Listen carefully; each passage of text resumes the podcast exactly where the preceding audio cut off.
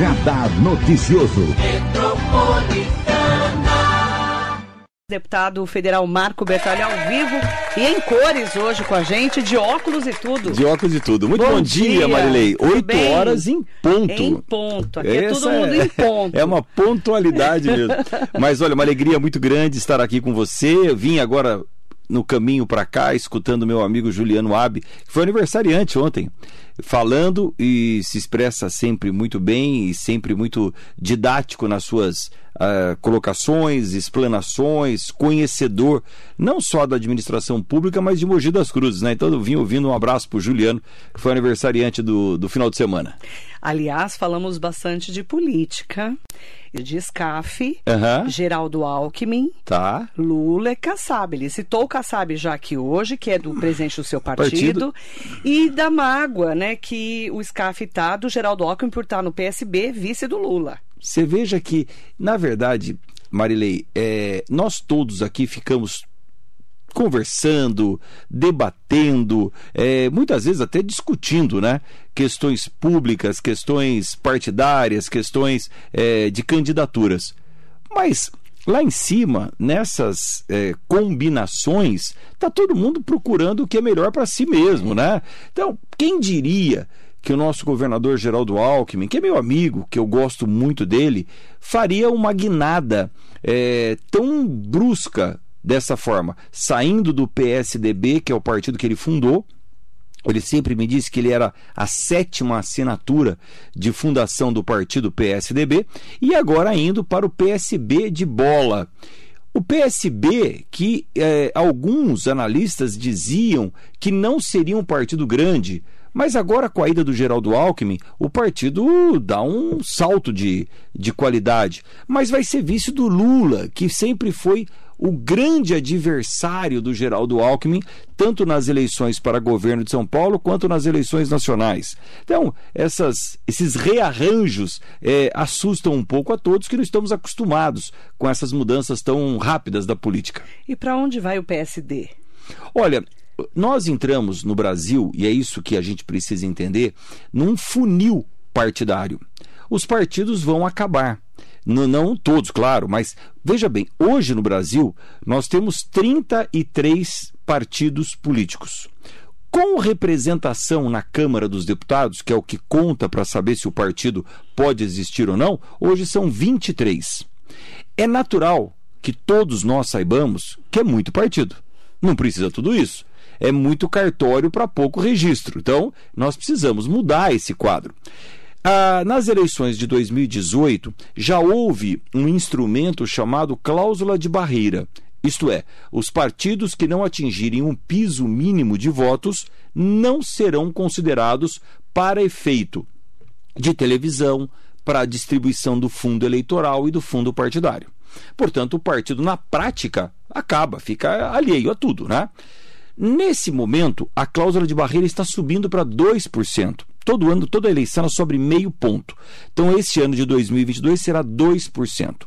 Alguns partidos, já prevendo que não vão passar por esta cláusula de barreira, já estão se federalizando com outros, se unindo, para ver se juntos eles conseguem superar. Na prática, esses partidos estão sendo fundidos com outros, porque a federação é um termo bonito, mas não existe lá daqui a quatro anos uma desfederalização. Porque se o partido não está superando a cláusula de barreira hoje, que é 2%, não superará lá para frente, que será 3%. Então, o partido acaba. Desses 23 partidos que existem na Câmara hoje, veja só, o DEM e o PSL já acabaram, se fundiram num partido só. O Cidadania está acabando, se fundindo com o PSDB. O PCdoB está acabando, se fundindo com o PT. O PV está se fundindo com o PT. PT. Quando eu falo acabando é no sentido figurado, porque vai se federalizar, é óbvio que o partido maior acaba prevalecendo sobre o partido menor. A rede está se federalizando com o PSOL. Então, só aqui ó, já tem seis partidos desses 23 que já vão deixar de ocupar espaço. Além disso, há a previsão também que alguns partidos não devam ultrapassar a cláusula de barreira, pelo menos mais uns seis. Ah, todos os, os, os números indicam que na eh, legislatura de 2023, que começa agora em 2023, nós teremos na Câmara Federal 12 partidos. No máximo, 12 partidos. Então, 10, 12 vão é, ficar pelo caminho. Na sequência, em 2026, essa cláusula de barreira sobe para 2,5%. Desses 12 partidos, só vão passar uns 8. E em 2030, quando a cláusula de barreira será de 3%, nós vamos ter no Brasil meia dúzia de partidos. Então, os partidos que não se prepararem para isto, Marilei, vão ficar pelo caminho. Nesse momento, nós temos apenas cinco partidos crescendo no Brasil. Olha que coisa! De 35 partidos que existem, só cinco estão crescendo neste momento. Veja só: o PT é um partido grande e, naturalmente, terá o Lula candidato a presidente, deve crescer. O PL hoje é o maior partido do Brasil, porque recebeu o Bolsonaro e está crescendo muito. O PP é um partido que está crescendo, o Republicanos é um partido que está crescendo e o PSD, que é o meu partido, está indo para quase 50 deputados crescendo. Todos os outros partidos estão diminuindo em número de deputados. Então a gente começa esse funil que eu estou dizendo. Lá na frente, quem vai ficar? Respondendo a sua pergunta, o PSD está se preparando para isso. Está querendo ser um partido grande, como já é, mas em 2030 também. Para isso, o partido precisa ter quadros, apresentar para a população boas alternativas, disputar as eleições e ter candidatos em todos os níveis. O partido que não apresentar candidatos, que não disputar as eleições, vai encolher. Então, o PSD se prepara para ter uma chapa de candidatos a deputado estadual competitiva, uma chapa de candidatos a deputado federal competitiva, um candidato a senador competitivo, que ainda não foi escolhido, um candidato a governador competitivo, que provavelmente será o prefeito de São José dos Campos, o Felício Ramute, e um candidato a presidente da República, que provavelmente será o governador do Rio Grande do Sul, o Eduardo Leite. Esta é a apresentação que o partido faz e vai disputar as eleições buscando votos para se consolidar como um dos grandes partidos brasileiros. E aí nós teremos pouquíssimos partidos apresentando candidatos. E é isso que faz a diferença. Já no âmbito estadual, as composições são feitas. E aí vem o Paulo Scaff, que tenta se colocar como candidato a senador e seria um ótimo candidato, o Geraldo Alckmin, que tenta se colocar como vice do Lula, o Rodrigo Garcia, que é o vice do Dória, tentando ser o candidato a governador, o Dória deixa o governo para tentar ser candidato a presidente. Quando eu falo tentar, é porque a gente ainda não oficializou as candidaturas, né? Não é nenhuma é, colocação de dúvida, é uma colocação de pré-candidatura, né? Todo mundo se posicionando. E isso é absolutamente natural na vida política.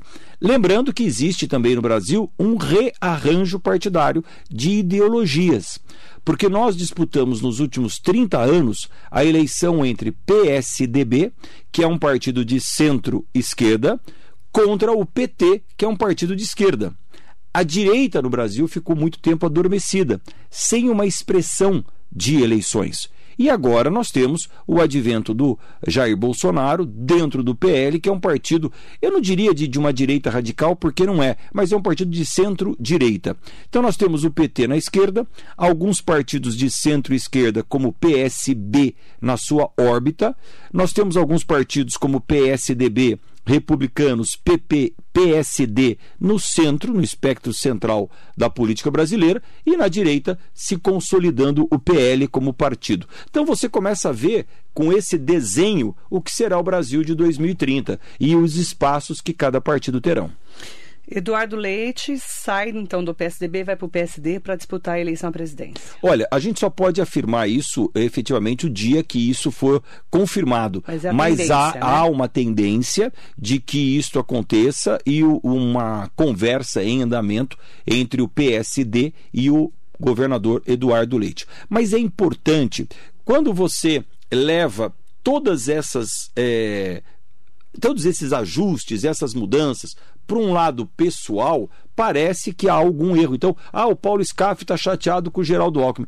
Mas se você pensar que está todo mundo tentando sobreviver nesta grande turbulência em alto mar que está acontecendo na política brasileira, há de se compreender que cada um está tentando acertar. Ninguém está tentando fazer algo para prejudicar o outro. Está todo mundo tentando sobreviver. Então é natural que a gente entenda dessa forma. E eu acho que o Paulo Scaff vai ter o seu papel fundamental como candidato a senador, muito provavelmente na chapa do ministro Tarcísio de Freitas, que será candidato a governador de São Paulo, provavelmente pelo PL, na chapa do presidente Bolsonaro. Essa chapa deve ter o Paulo Scaff ou como vice do Tarcísio ou como candidato a senador. No outro espectro, o Haddad, candidato a governador na chapa do Lula presidente. E o Boulos, candidato a deputado federal, que vai ser aí com certeza uma grande candidatura. E aí, no meio disso, o Rodrigo Garcia, que é o atual vice-governador, com o a candidatura do Dória a presidente da República. É isso que está se desenhando em São Paulo. Essas é, três, quatro candidaturas de peso. Para a região do Alto Tietê, a gente sempre fala da representatividade de deputados, no caso você federal, a uhum. gente já teve, a gente sempre fala isso, já tivemos vários deputados estaduais e federais de Mogi das Cruzes. Como uhum. é que uhum. você está enxergando esse momento para a região do Alto Tietê, essa pré-campanha a deputados estaduais e federais? Olha, na última sexta-feira, eu fiquei aqui no meu escritório em Mogi das Cruzes, como eu sempre faço, sábado, passo o dia inteiro, atendi muita gente. E eu atendi especialmente dois candidatos, pré-candidatos a deputado estadual, que foram lá tomar um cafezinho comigo. E nós analisamos um pouco o quadro político.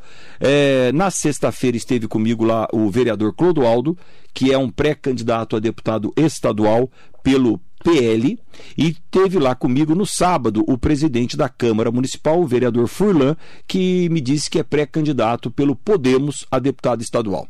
E para os dois eu disse a mesma coisa. É muito importante isso que eu vou dizer para os nossos ouvintes.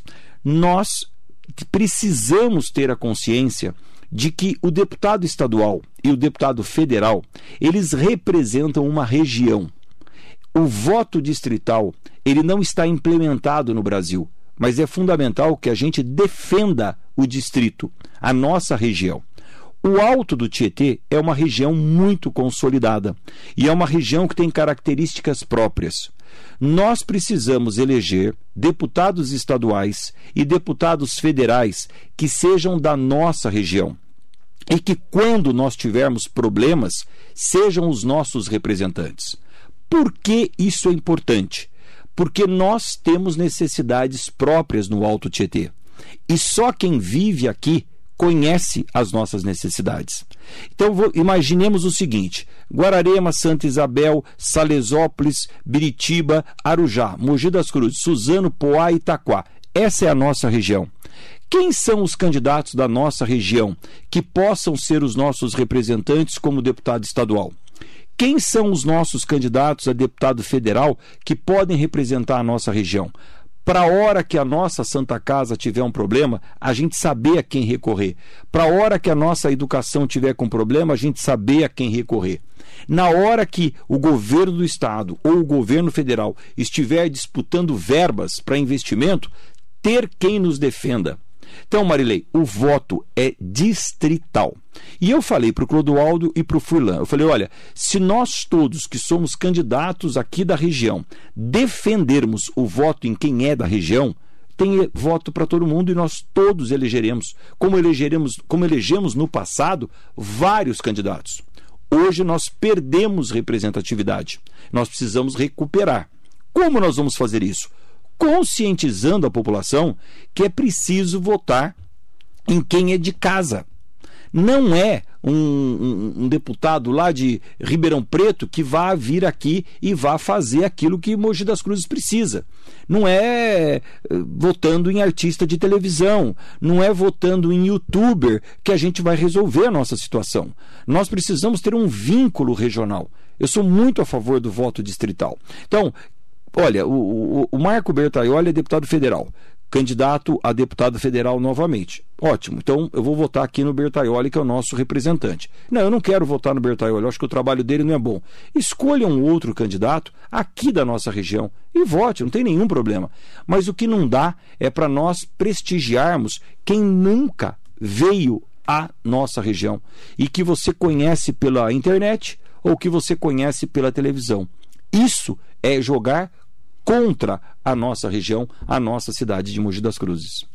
Deputado Marco Bertaioli, vamos falar de refis? Claro que é um dos grandes projetos aí. A gente está nessa fase, né, de um importante recurso para todas as micro e pequenas empresas optantes do Simples Nacional e as autoridades anunciando a conquista dessa ampliação de prazo para renegociações. Olha, Maria, eu tenho muito orgulho do trabalho que eu fiz do ano passado e que culminou neste ano, desta vez como uma lei nacional de reparcelamento de débitos das micro e pequenas empresas em todo o território nacional. Esta é mais uma das leis que eu tive oportunidade de construir, trabalhar, aprovar. Foi vetado pelo presidente da República, conseguimos derrubar o veto e hoje é uma lei. Então tenho orgulho de ter feito parte dessa história. Porque o deputado federal, ele tem duas missões. A primeira é esta que eu acabei de explanar, representar uma região. E a segunda é participar da construção da legislação nacional.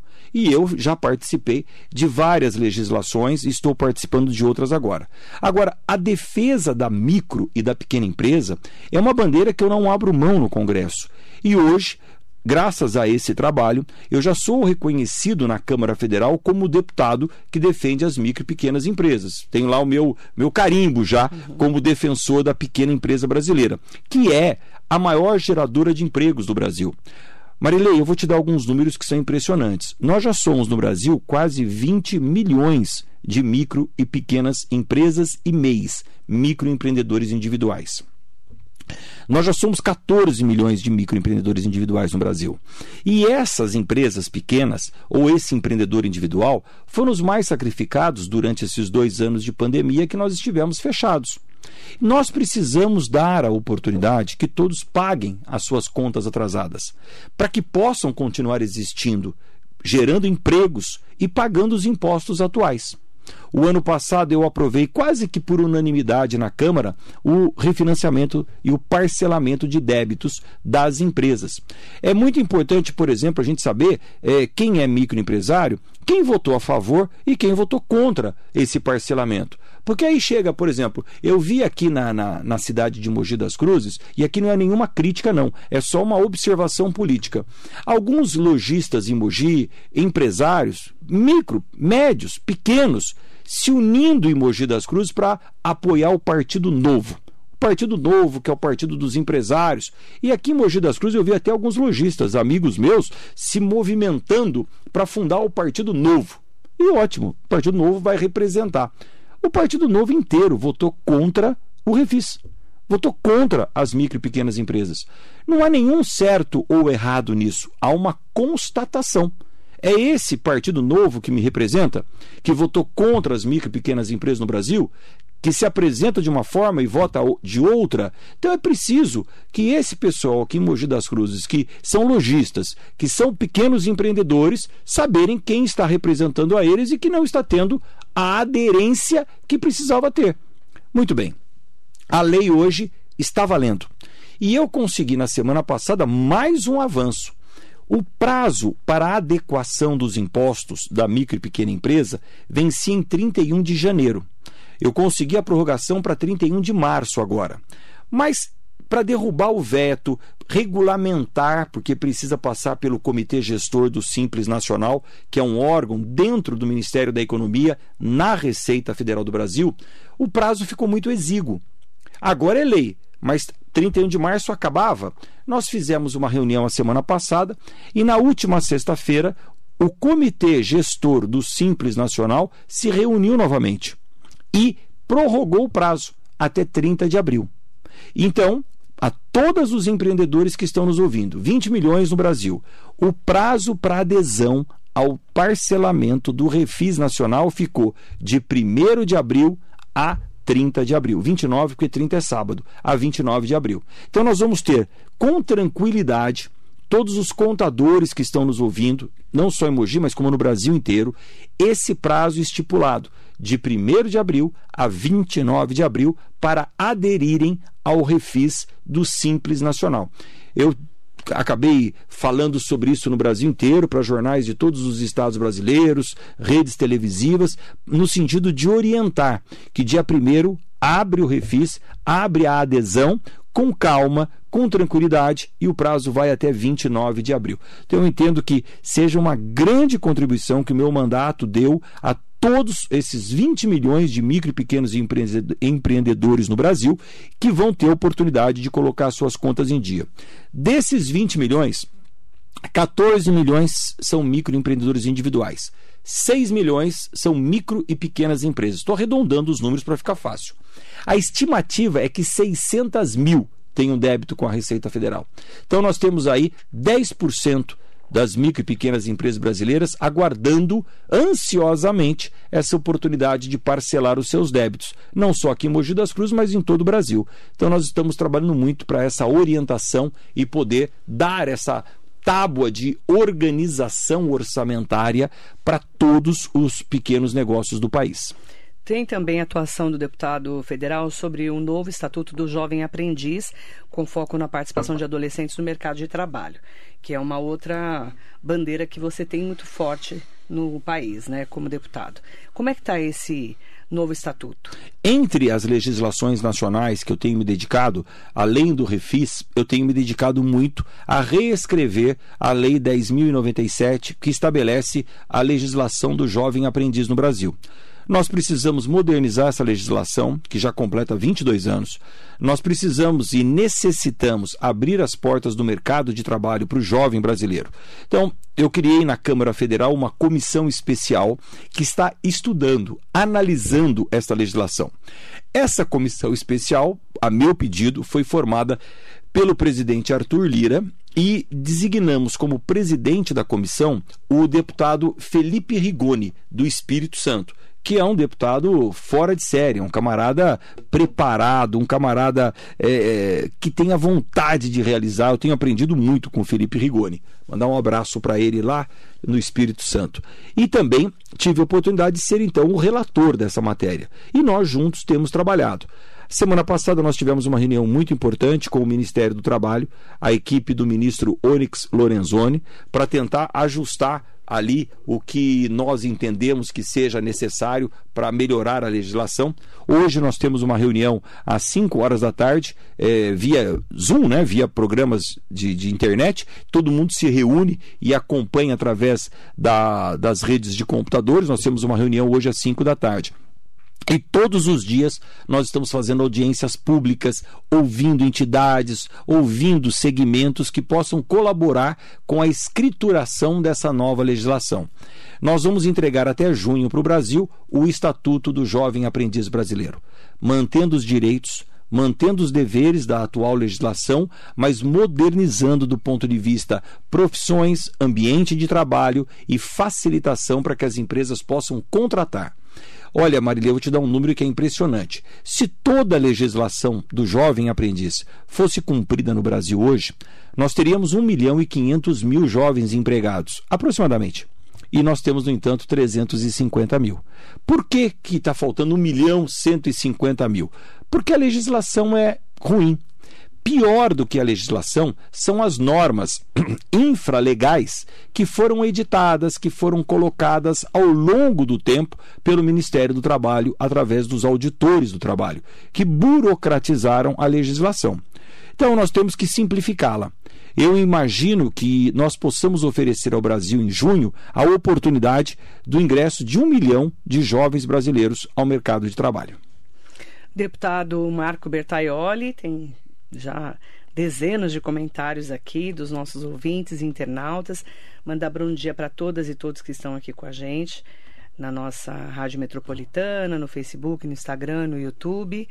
É, tem várias perguntas e uma delas que eu já estava na minha lição de casa. Sim, estou à disposição. É do Dr. Gustavo Ferreira, o Tatal. Famoso Tatal. Uhum, sempre um bom dia, Marilei, deputado, família metropolitana, passagem de nível da rua Doutor Deodato, a atual gestão municipal Segundo ele, sem qualquer diálogo e sem alternativa de acessibilidade, resolveu com a CPTM fechar em definitivo no dia 1 de julho próximo. Mogi do Bem pede ajuda ao deputado. Agradecemos. Olha, Marilei, junto com o vereador Edson Santos, junto com o vereador Bigêmeos, eu estou trabalhando muito para que isso não ocorra. Inclusive, na última sexta-feira, eu fui ali à região da, da, da passagem da Doutor Deodato, conversei com alguns pastores evangélicos, conversei com alguns comerciantes que se estabeleceram ali na Doutor Deodato. Nós não podemos permitir que a Doutor Deodato seja fechada sem que exista uma contrapartida da Companhia Paulista de Trens Metropolitanos, a CPTM, porque é obrigação da CPTM fazê-lo. Quando nós fizemos um acordo com a CPTM, eu ainda era prefeito de Mogi das Cruzes, a CPTM disse: nós precisamos fechar as, as cancelas para que o trem possa passar o tempo todo com mais velocidade, para que o trem não enfrente obstáculos, para que a gente possa diminuir o número de minutos entre um trem e outro e, como se fosse um metrô de superfície, oferecermos qualidade de transporte sobre linha férrea para os, a, a, população de Mogi das Cruzes. E é claro que eu concordei. Para isso, nós não, precis, não podemos simplesmente fazer um muro e separar a cidade e, e deixar todos aqueles pontos comerciais, aquele centro de Mogi das Cruzes, morrer do ponto de vista comercial. A região vai se degradar. Nós não podemos deixar isso acontecer no centro de Mogi das Cruzes. Então eu fiz um acordo com a CPTM da seguinte forma: olha, eu vou construir pela cidade túneis para que os carros possam passar e não obstruir o trem. Tudo bem? Fechado. A cidade fez os dois túneis. E a CPTM faz as passarelas para que os pedestres possam transpor a linha férrea. E essa passarela tem que ter acessibilidade. Não é uma passarela de escada sobe e desce. Ou ela é, de, ou ela é um elevador, ou ela é uma escada rolante porque quem está numa cadeira de rodas também precisa superar o obstáculo da linha férrea. Mas vamos fazer uma passarela bonita, de vidro, que se transforme até num cartão postal, embelezando o centro de Mogi das Cruzes, que é um centro muito antigo. Mogi das Cruzes fez a sua parte. Eu fiz os dois túneis na área central. Só que o que é preciso entender é que essa obra ainda não acabou.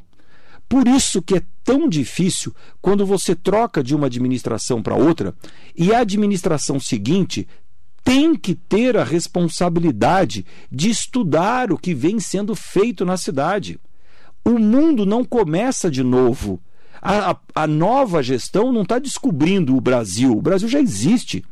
É fundamental estudar da onde parou para dar continuidade.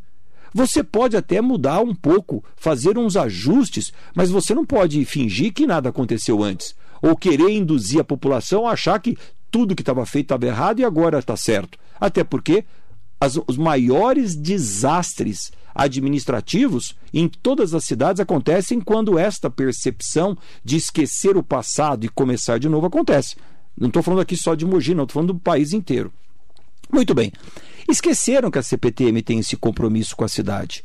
E me parece que a CPTM está louca para esquecer mesmo, porque ela precisa construir uma estação nova de trem no centro de Mogi, derrubando a que existe atualmente, dando lugar a uma praça e construindo, recuando o trecho para que uma nova estação nasça ao, ao, ao, ao lado do terminal de ônibus da NGK, para que haja uma integração. Você chega no ônibus, pega uma escada rolante, vai pela passarela, está na estação de trem, para que o, o, passageiro nem ande, ele se desloque entre o terminal de ônibus e o terminal de trem. É isso que está acordado. Portanto, a CPTM não pode fechar a Doutor Diodato sem cumprir o seu compromisso.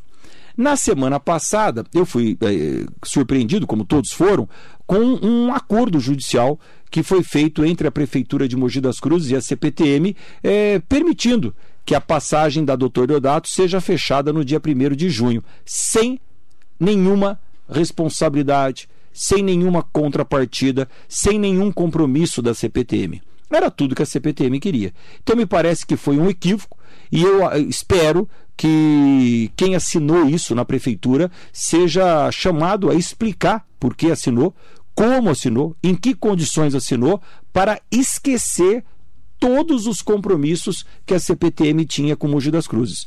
Quem assinou esta, esse acordo judicial, na verdade, deu um salvo-conduto para a CPTM. Olha, você está liberado de todos os compromissos com a cidade. Quem tinha essa autorização? Quem tinha essa responsabilidade de dar essa liberdade para a CPTM? Não pode, a CPTM tem compromisso. Eu fui à CPTM com o vereador Edson Santos e com o vereador Bigêmeos. Fomos muito bem recebidos pelo presidente da CPTM, o presidente Pedro Moro, que está tentando, olha que coisa de doido, hein? A CPTM, através do Pedro Moro, está tentando, depois de toda a explanação que eu fiz em defesa de Mogi das Cruzes, em defesa de não fechar a CPTM, a doutor Deodato, o presidente da CPTM está tentando achar um caminho de uma saída jurídica para não fechar dia primeiro mesmo tendo essa carta equivocada assinada eh, pela Prefeitura de Mogi das Cruzes. Então, nós devemos ter nos próximos dias uma resposta da CPTM ao ofício, ao documento que eu entreguei. Agora, é claro que a CPTM que tinha compromissos com Mogi das Cruzes, hoje tem uma carta liberando ela desses compromissos. Então, Mogi das Cruzes, enquanto cidade, ficou numa situação, numa posição bastante é, delicada em relação à CPTM. Sem dúvida nenhuma, é, quem assinou esse, esse documento cometeu um equívoco. Nós vamos, estamos acompanhando, já cobramos inclusive a CPTM, né? A CPTM não conversa com a Rádio Metropolitana, eles mandam aquelas notas. Só né? nota aquelas notas de três, quatro linhas, mas não, não mandam ninguém para conversar com a gente, para a gente entender exatamente uhum. é, sobre esse acordo e como que a gente vai passar por ali agora, deputado. Pois é, se você fechar a, a passagem, você vai segregar a cidade em duas partes. E aí, quem vai se estabelecer comercialmente naqueles dois quarteirões? Tanto da Dr. Deodato Mogilar quanto da Dr. Deodato Centro. Aqueles imóveis vão sofrer uma desvalorização gigantesca. Os empregos que ali são gerados serão fechados. Nós não podemos permitir que o centro de Mogi das Cruzes se transforme numa terra eh, depreciada, num lugar de, de, de, de, ir até lugar nenhum, entende? É muito importante que as passarelas sejam construídas, mais uma vez, com acessibilidade, Passar... Não é colocar uma escada para subir e descer, não. Passarela moderna, com elevadores, com, com escada rolante, que qualquer um, mesmo numa cadeira de roda, possa transpor. De vidro, bonita, que, se va... que valorize o centro da cidade. É esse o compromisso da CPTM. Ela não pode fechar da forma que está sendo colocado é, nesse acordo judicial. Nós vamos voltar a falar desse assunto. Bom dia para. Quero mais uma vez aqui agradecer ao presidente Pedro Moro, que recebeu a mim na semana passada, junto com. A, a, a, na semana passada, não, na semana retrasada, junto com o vereador Edson. Quero mandar um abraço para o vereador Edson, junto com o vereador Bigêmeos. Quero mandar um abraço para o vereador Bigêmeos, que os dois estão muito empenhados ao meu lado de não deixar isso acontecer. Quero cumprimentar também os vereadores do PL que estiveram comigo a semana passada, também eh, se irmanando nessa causa. Foram lá se colocar à disposição, liderados pelo Sadal Sakai. Mandar um abraço para o vereador Farofa, para o vereador. É, para o vereador Mauro do Salão, para o Vitor Emori e para o Clodoaldo. Os quatro vereadores do PL estiveram comigo e solidarizaram-se com é, este, esta função junto à CPTM. O Sadal Sakai está aqui com a gente, manda bom dia para ele. Vereador Eduardo Ota também. O Edinho do Salão também está aqui com a gente. E o José Luiz Furtado, vereador do PSDB. Eu falo que aqui tem. Sempre todos tem, acompanham. Mandar um abraço muito grande para todos eles. Sadal Sakai, que eu acabei de falar. O Edinho do Salão, meu amigo. O vereador Zé Luiz, que está fazendo um trabalho fantástico como vereador. E o Ota, que é um grande parceiro. O Ota tem um trabalho maravilhoso na cidade. Um abraço grande, meu amigo. E o Edson Santos está aqui com a gente, o vereador do seu partido. Ótima semana, Marilei. Deputado Marco Bertolli, muito obrigado, deputado, pelo seu empenho, pelo seu trabalho para que tornasse o Bom Prato de Junjapeba uma realidade. Quero falar do Bom Prato, que a Vamos gente lá. falou tanto, né? Agora foi anunciado oficialmente, né? Inclusive, semana passada eu falei sobre o post do prefeito Caio Cunha, agradecendo especialmente a você, né, deputado? E vamos falar como é que vai ser? Sim. Esse Olha, trâmite? É, na verdade, é, a população de Mogi vai entender. Quando o assunto é bom, todo mundo quer ser o pai da criança. Quando o assunto é difícil, todo mundo corre. Então, esse assunto da CPTM, é. esse é um assunto difícil. É preciso que alguém apareça para falar sobre isso. Ah, o Bom Prato, eu tenho, me tra... eu tenho trabalhado muito, mas não foi assinado ainda. Eu vejo todo mundo anunciando aí que conseguiu o Bom Prato, mas não assinou ainda. Eu não sei que comemoração é essa. Como assim? É, não, não assinou? assinou ainda. O convênio ainda não foi assinado. Foi publicado, mas não foi assinado. Ah, e eu foi publicado, mas não assinado. Assinado. Eu só é, anuncio as coisas que eu conquisto após a concretização. Então, o Bom Prato em Jundiapeba é preciso que a gente entenda. O prédio que vai receber o Bom Prato em Jundiapeba foi construído pela gestão anterior e está lá prontinho, fechado para funcionar. Pelo ex-prefeito Marcos Melo. Pelo ex-prefeito Marcos Melo. Está okay. lá, pronto, funcionando. Pronto para funcionar.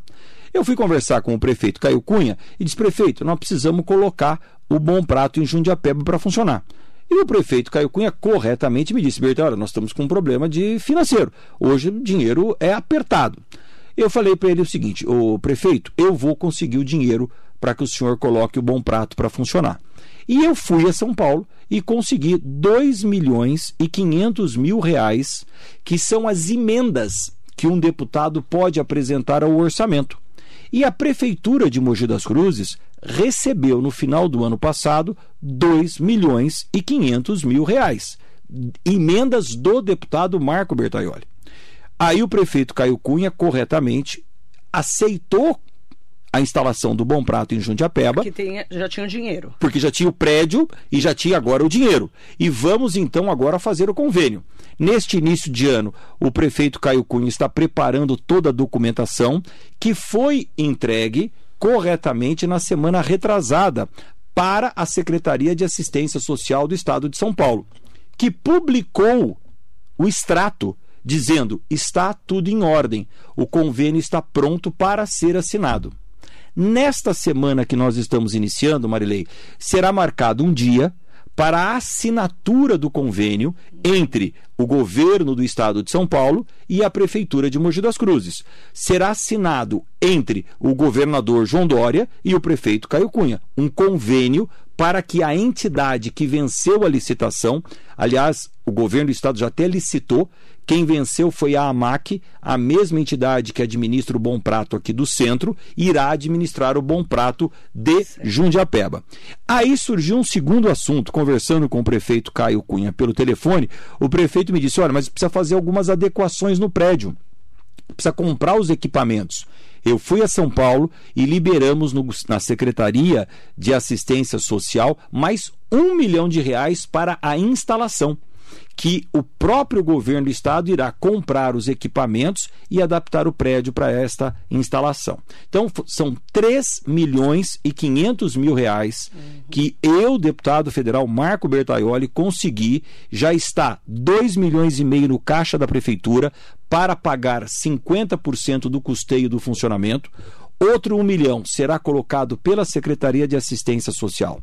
Isto possibilitou que o prefeito Caio Cunha assine a, o convênio e comece a funcionar, espero que o mais rápido possível, o Bom Prato em Jundiapeba. Então, é, essa é a verdade e é como tudo isso está acontecendo. Nós teremos o Bom Prato em Jundiapeba, porque o prefeito Marcos Melo construiu o prédio, porque o prefeito Caio Cunha aceitou administrar o Bom Prato uhum. e porque o deputado federal Marco Bertaioli conseguiu os recursos necessários como deputado para essa instalação.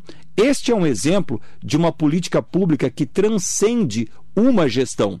Começa tem continuidade e a população se beneficia. Esta é a história, que daqui a pouquinho eu espero que se conclua com o funcionamento do Bom Prato em Jundiapeba, que nós estamos trazendo para a cidade. O prefeito Caio Cunha está aqui com a gente, ao vivo também, na nossa live, mandando assim um recado para o deputado.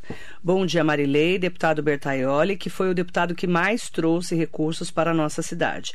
Essa é a importância de incentivarmos a população a votar em candidatos da nossa cidade e da nossa região prefeito Caio Cunha está com a gente na live. A sua audiência um realmente está muito qualificada. Você está com a Câmara Municipal é, inteira te ouvindo. Tá aqui também, ó. O presidente Câmara, da Câmara está aqui a também. A Câmara Bom Municipal dia. inteira te ouvindo. O, o, presidente da Câmara, Marcos Furlan, ainda bem que eu falei bem dele daqui ainda agora há pouco. Ainda bem. E agora o, o, prefeito Caio Cunha também participando. Ainda bem que eu falei bem dele também é, e tá mostrei vendo? tudo que está acontecendo.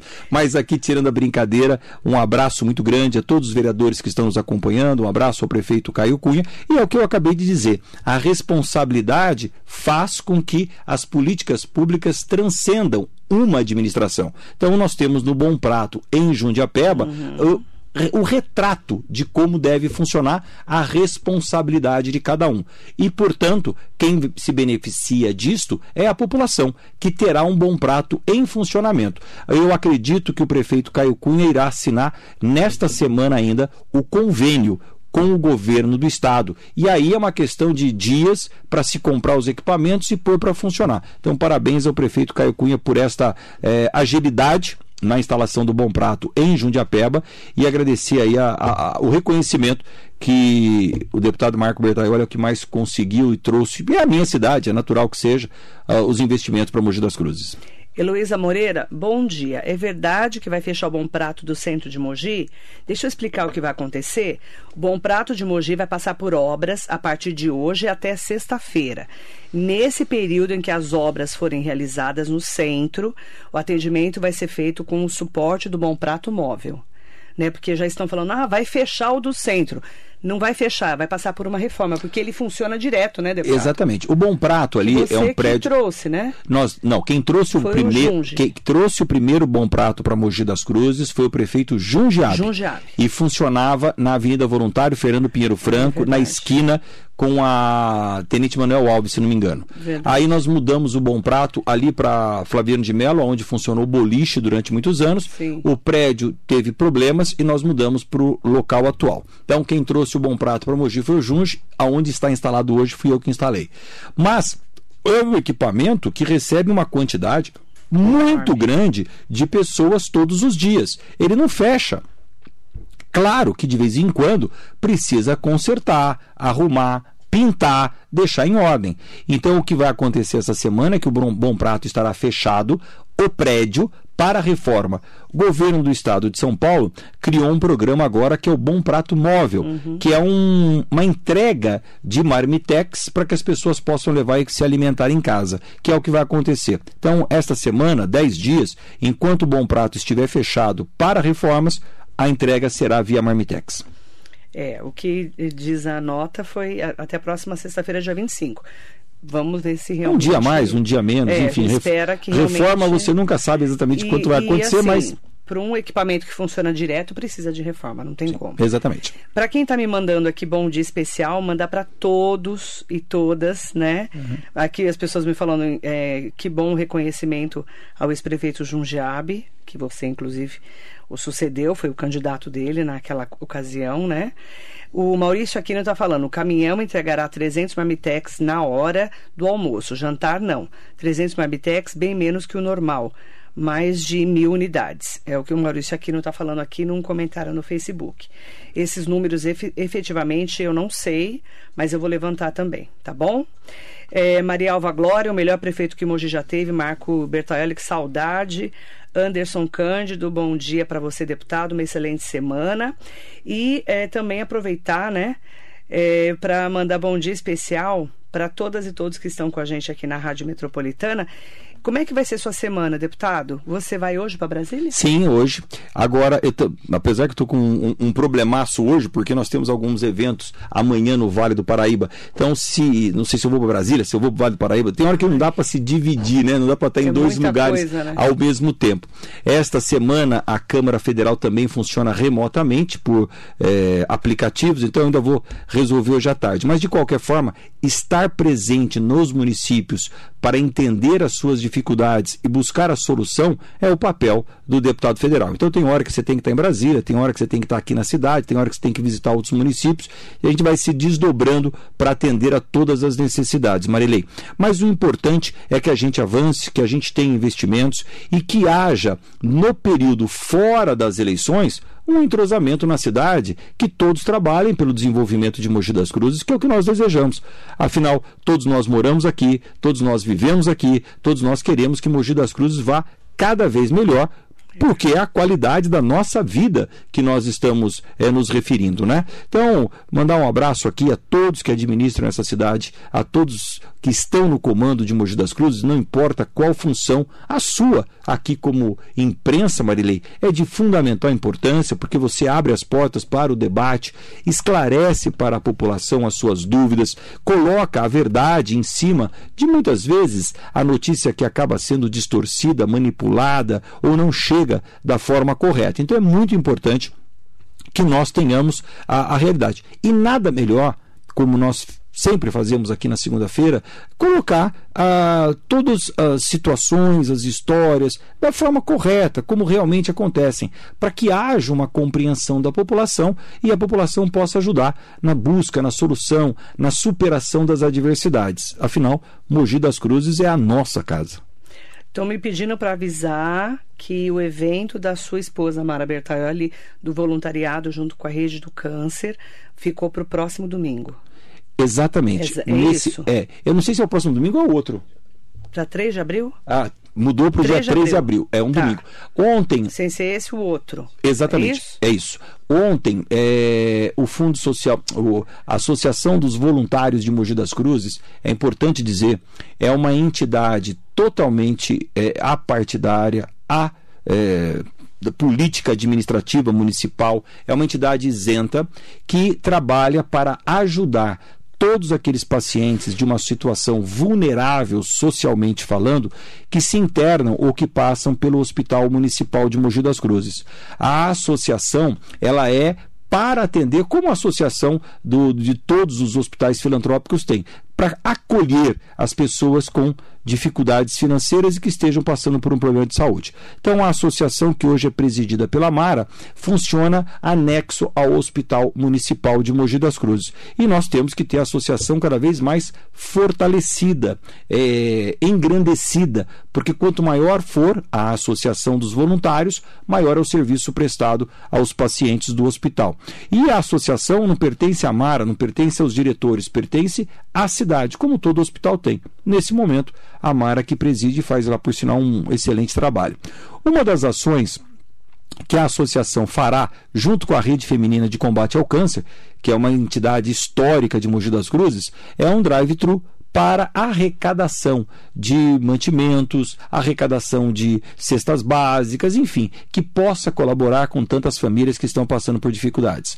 Esse drive-thru arrecadatório foi marcado para ontem, domingo, no estacionamento da Universidade de Mogi das Cruzes, que é fácil ali para entrar e para sair. Uhum. Mas todos os indicativos das previsões de tempo era que ontem seria chuva 100% de chance o dia inteiro aí não tem sentido você fazer um evento debaixo de chuva, uhum. o que vai esvaziar o resultado desse drive-thru, que é a arrecadação de alimentos. Portanto, a, a Rede Feminina, junto com a Associação de Voluntários, se reuniram na última quinta-feira e entenderam por bem transferir o evento de ontem para o dia 3 de abril, dois domingos para frente. Então o evento vai acontecer no dia 3. Já aproveito a oportunidade para divulgar, convidar todos que possam colaborar, pois a quantidade de famílias que hoje necessitam desse apoio, infelizmente, é muito grande.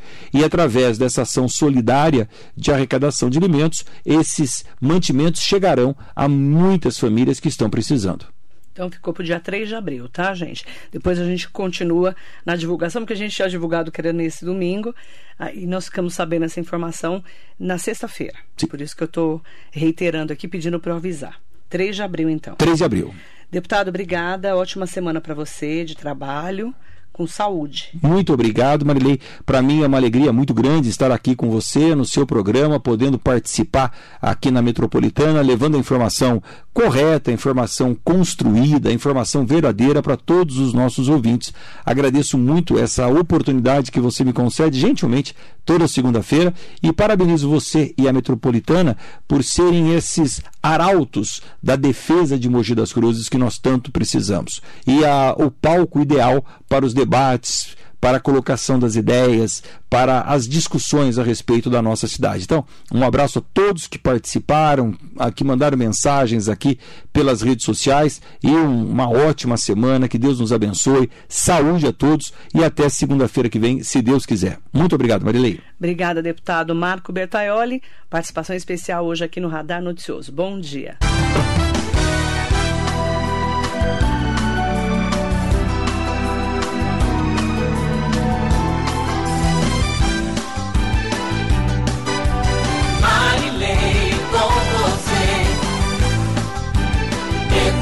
for me.